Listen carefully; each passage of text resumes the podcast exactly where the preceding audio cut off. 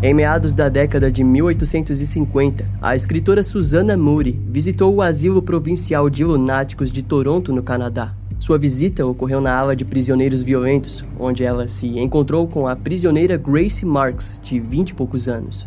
Ela foi presa e condenada aos 16 anos sob acusação de duplo assassinato do seu senhorio Thomas Kinnear e de sua governanta Nancy Montgomery. A presença de Grace no asilo era um tanto quanto incômoda, pois para alguns ela era apenas mais uma criminosa manipuladora e não deveria estar ali, e sim apodrecendo na prisão junto às outras pessoas como ela.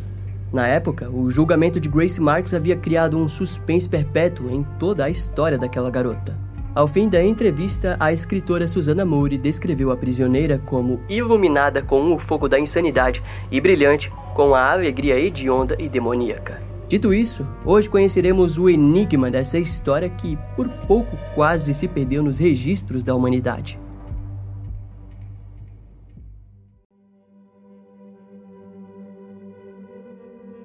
No Canadá, o verão começa por volta de junho e se alonga até o mês de setembro. E foi em um desses dias quentes de julho de 1843 que a vila Richmond Hill, em Ontário, foi marcada por um evento único. Os corpos do fazendeiro Thomas Kinnear e de sua governanta Nancy Montgomery foram encontrados na residência dos Kinnears. As autoridades se depararam com os corpos extremamente agredidos. E além disso, Thomas havia sido baleado. Já Nancy, atingida na cabeça com algo afiado, possivelmente um machado. E para piorar, o seu corpo foi violentamente desmembrado e posto dentro de uma banheira no porão da residência. Na autópsia foi descoberto que a mulher foi estrangulada antes de ser mutilada. Thomas era conhecido como um agricultor escocês de classe alta e que morava sozinho com sua governanta Nancy. Embora não fosse de conhecimento geral, as autoridades e testemunhas descreveriam a relação entre os dois antes dos assassinatos como algo muito além do gentil, insinuando assim uma relação amorosa entre ambos. Naquela época era comum aquele tipo de crime ser ligado diretamente a algum conhecido. Assim, em pouco tempo, as autoridades perceberam que dois empregados, James McDermott, de 20 anos, e Grace Marks, de 16 anos, haviam simplesmente desaparecido.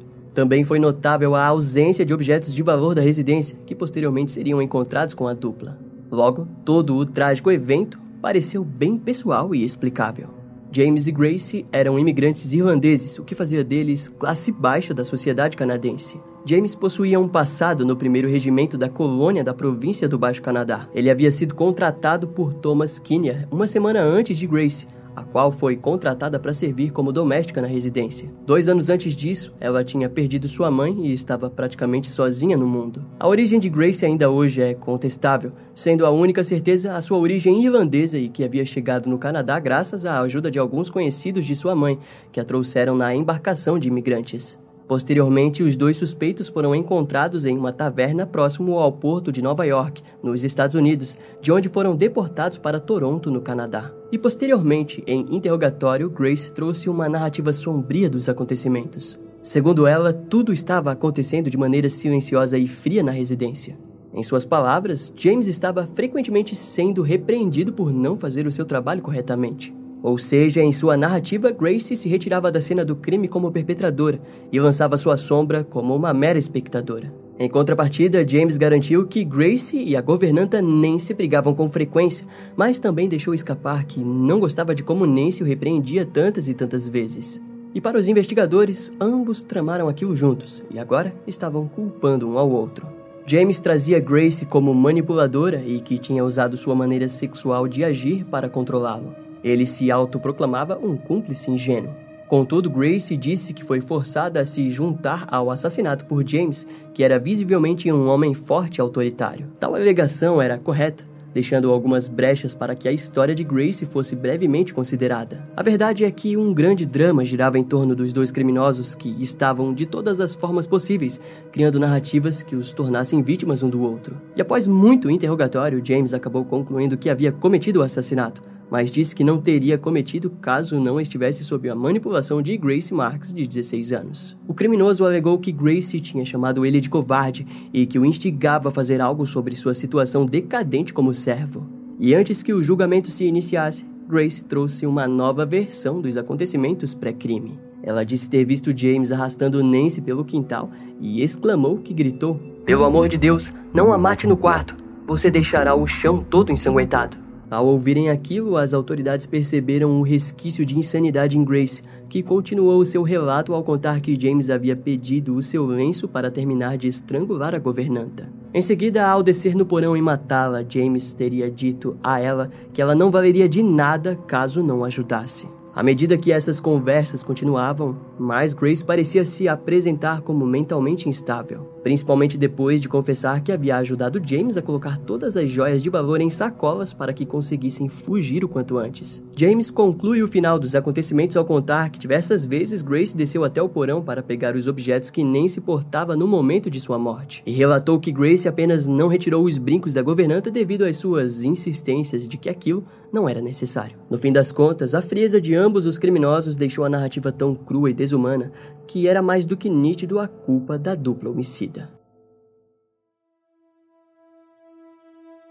O julgamento de Grace Marks e James McDermott começou em novembro de 1843 e, sem dúvidas, chamou a atenção de centenas de jornalistas de todo o Canadá. A história foi abertamente discutida em vários artigos e manchetes. Vários assuntos como sexualidade e intrigas pessoais trouxeram à tona um sentimento ainda mais profundo na motivação do crime. O povo acreditava que Grace e James eram como amantes sanguinários e oportunistas. Além disso, o povo adorava comentar sobre o fato de que ambos não eram casados e pertenciam a uma classe baixa da sociedade da época. Em outras palavras, a opinião pública havia sexualizado e romantizado os eventos trágicos do massacre. O tribunal contou com uma enorme quantia de pessoas interessadas no resultado do julgamento.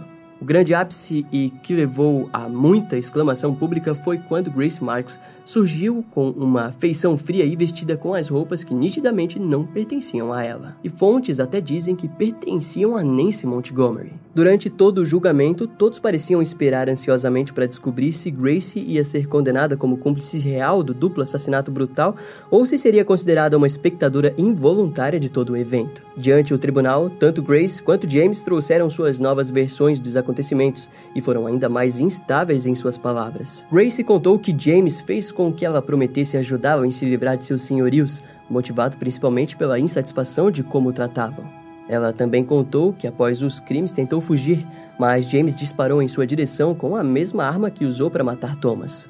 As testemunhas usadas no julgamento confirmaram a história ao dizerem que uma bala havia sido encontrada alojada próximo à porta de saída da cozinha. James não desmentiu aquilo, mas acrescentou sua versão ao dizer que Grace o provocou até que ele concordasse em ajudá-la. Também relatando que, pouco tempo antes do crime, Grace foi demitida por Nancy e ele contou a ela que provavelmente não receberia o seu salário de governanta, fato que deixou Grace furiosa. Ela disse: Eu vou ajudá-lo, e você é um covarde se não fizer isso. Eu frequentemente me recusava a fazer o que ela desejava, e ela dizia que eu nunca teria uma hora de sorte se não fizesse o que ela desejava. Concluiu James. No fim, ambos foram condenados à morte, e Grace acabou desmaiando ao ouvir o veredito. No dia de sua execução, James escreveu um anexo em uma declaração final e disse que Grace teria o seguido até o porão, onde pegou um pano branco e terminou de estrangular Nancy quando a mesma já tinha recebido a machadada no crânio. Tal detalhe demonstrou uma frieza cruel por parte de Grace, mas aquela declaração jamais foi dita diante o Tribunal de Justiça. Grace foi enviada para a penitenciária de Kingston, no Canadá, onde aguardou no corredor da morte. Depois do resultado do julgamento, vários jornais deram a Grace o papel de instigadora do crime, como se sua beleza, juventude e sua queda na sexualidade fossem as principais armas usadas para manipular James. Já outros a trouxeram como uma personagem infeliz e ingênua que havia caído nas mãos do terrível James. E ele foi descrito pelos jornais como um homem de semblante sombrio e ameaçador. No decorrer dos meses e anos, Grace foi muitas vezes defendida e trazida como uma personagem em uma tragédia onde ela jamais seria inteligente o bastante para cometer um duplo homicídio. Essa defesa primitiva era um indício de mais um machismo antigo, onde as mulheres jamais seriam capazes de cometer um ato onde muita força e maldade seriam necessários. No ano de 1852, por algum motivo desconhecido, Grace foi enviada para o Asilo Provincial de Lunáticos de Toronto, onde há evidências de que foi abusada sexualmente pelos médicos que foram submetidos a investigações devido às más condições do local. Fontes mais especulativas dizem que Grace pode até mesmo ter engravidado. O diretor do asilo sempre deixou claro sua opinião de que Grace fingiu insanidade para que conseguisse ficar longe da prisão. E mais tarde seria dito que um dos motivos de ela ter acabado no asilo foi o de ter fingido ter dupla personalidade, mas não há nada que comprove isso. De qualquer maneira, as suas férias no asilo duraram apenas até o dia 19 de agosto de 1853. Grace acabou sendo enviada novamente para a penitenciária de Kingston, onde permaneceria por 19 anos. Em 1872, os seus crimes foram perdoados e ela recebeu a liberdade. Diante a liberdade, Grace Marks se dirigiu para Nova York, onde simplesmente desapareceu. Ao longo da história, os eventos que levaram à prisão de Grace foram recontados diversas vezes. A escritora Susanna Moore foi a mais importante em trazer um vislumbre de quem foi Grace, mas como suas notas ocorreram em seu livro de memórias chamados Life in the Clearings vs. The Bush, tudo fica ainda mais vago. Anos depois, Margaret Atwood utilizou os registros de Susana para escrever o romance chamado Alias Grace, onde teve liberdade criativa para abordar os acontecimentos. Margaret refletiu por muito tempo em cima da história de Grace Marks. Em seu livro, ela acabou optando em trazer Grace como a narradora dos seus próprios atos, que nunca pareceram claros o bastante para você acreditar em sua culpa. Na Netflix, é possível encontrar uma minissérie baseada nesse livro e aconselhamos que vocês assistam. A professora de Sociologia da Universidade de Southampton, Caitlin Kendall, explica o enigma de Grace Marks como um exemplo daquilo que chamou de noções conflitantes. Caitlin diz que a sociedade da época desprezou totalmente a própria essência deturpada de Grace Marks, pois as mulheres daquele período eram consideradas gentis e puras demais para que cometessem o assassinato. Naquele século, quando uma mulher cometia um crime grave, ela era quase que instantaneamente ligada a um aspecto masculino ou sexual. E foi exatamente isso que ocorreu no processo de julgamento, onde o povo trouxe questões sexuais para explicar o comportamento da garota. Ao ser libertada em 1872, Grace precisou responder um questionário com 27 perguntas sobre sua libertação. Uma das questões a perguntava: qual foi a causa geral dos seus infortúnios e qual foi a causa imediata do crime pelo qual você foi enviada para a penitenciária? Grace Marks respondeu a questão ao escrever: tendo sido empregada na mesma casa que um vilão. Essa frase é o último registro da história da garota. Ao fim, ficamos com os fatos que ainda sobrevivem, mas a dúvida no quão importante Grace foi no duplo assassinato de 1843 continua a pairar e provavelmente permanecerá assim para sempre, tornando Grace Marks uma das personagens mais enigmáticas do estudo do comportamento criminal da história da humanidade. Esse caso vai ficando por aqui. Eu espero que você tenha gostado.